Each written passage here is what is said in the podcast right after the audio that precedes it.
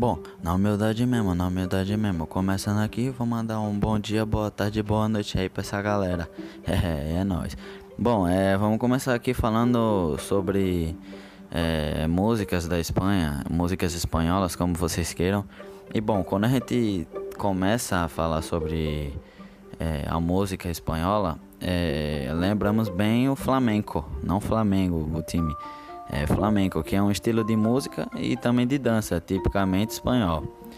É, e essa manifestação cultural é relacionada sobretudo à comunidade autônoma de Andaluzia, ao sul, se eu não me engano, da Espanha. Bom, assim como a cidade de Múrcia e a região de Extremadura.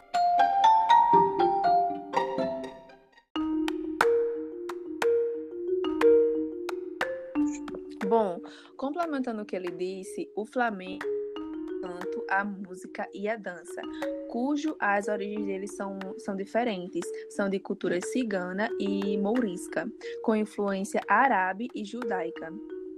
É, é, o flamenco foi declarado é, patrimônio cultural da humanidade pela das Nações Unidas para a Educação e a Ciência e a Cultura é, em 16 de novembro de 2010.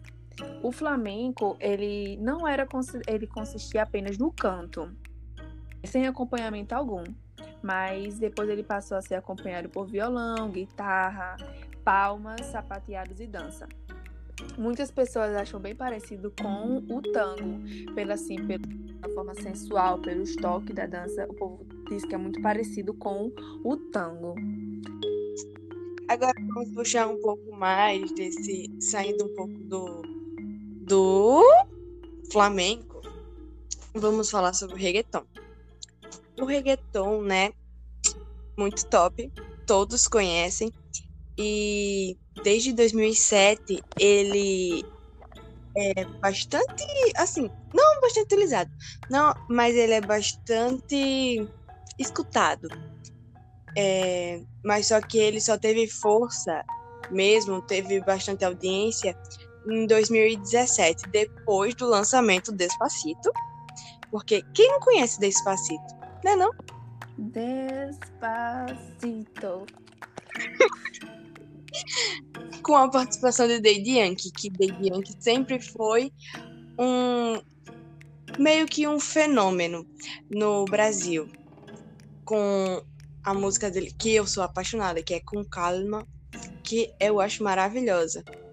E desde 2017, é, os cantores espanhóis ou porto-riquenhos, eles começaram a fazer parcerias com artistas brasileiros, como até como podemos ver hoje em dia a Anitta, né, que teve várias participações com o Maluma, é, que o Maluma também teve participações com o Nego do Borel, que particularmente eu amo todas as músicas que tem essas participações entre essa interação com Brasil e Espanha, Brasil, Espanha e Porto Rico, que sinceramente quem não gosta, né, das músicas reggaeton.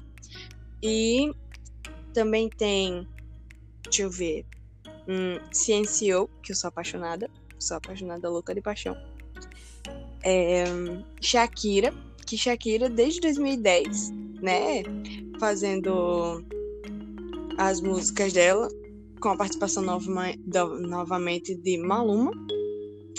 E análise só bem interessante aqui pesquisando.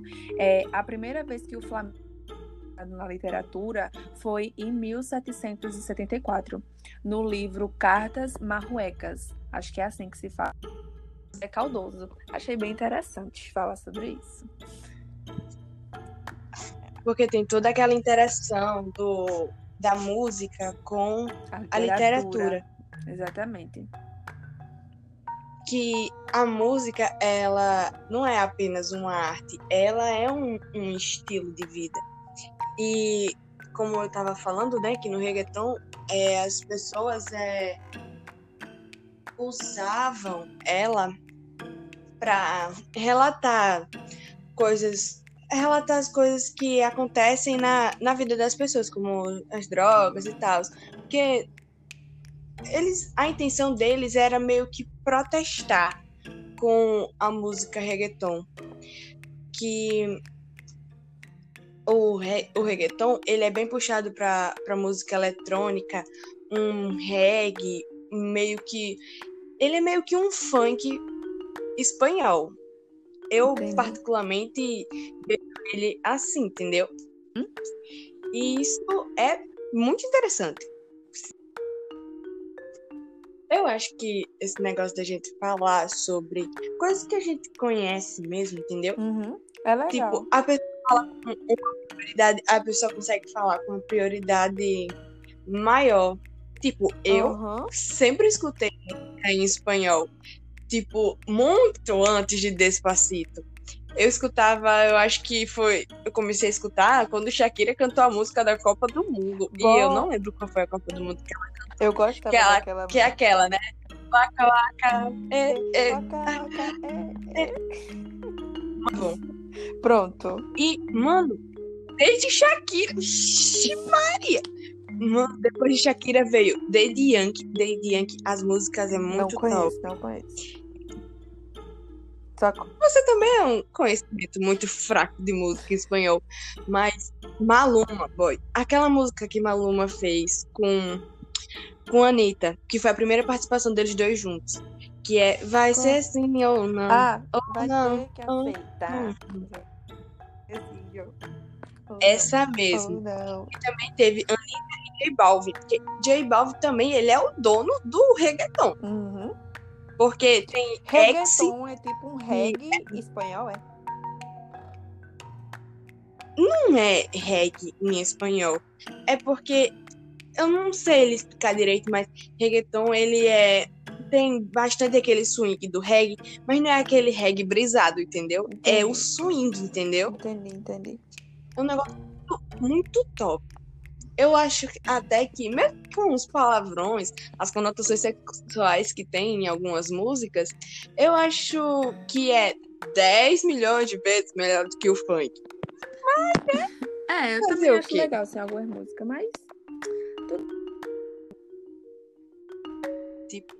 Ah, e também, né? Quem não escuta as músicas espanholas e não gosta? Aí também, quem é que não escuta as músicas espanholas e não gosta, né?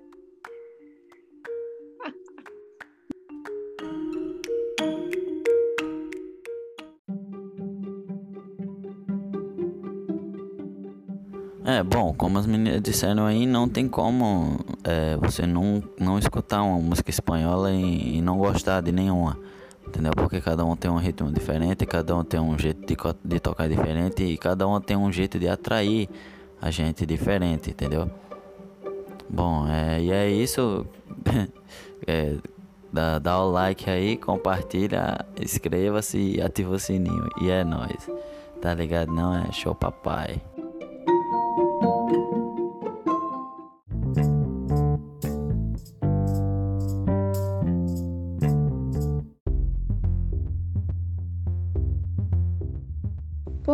Não falar agora sobre algumas curiosidades sobre o flamenco e o reggaeton?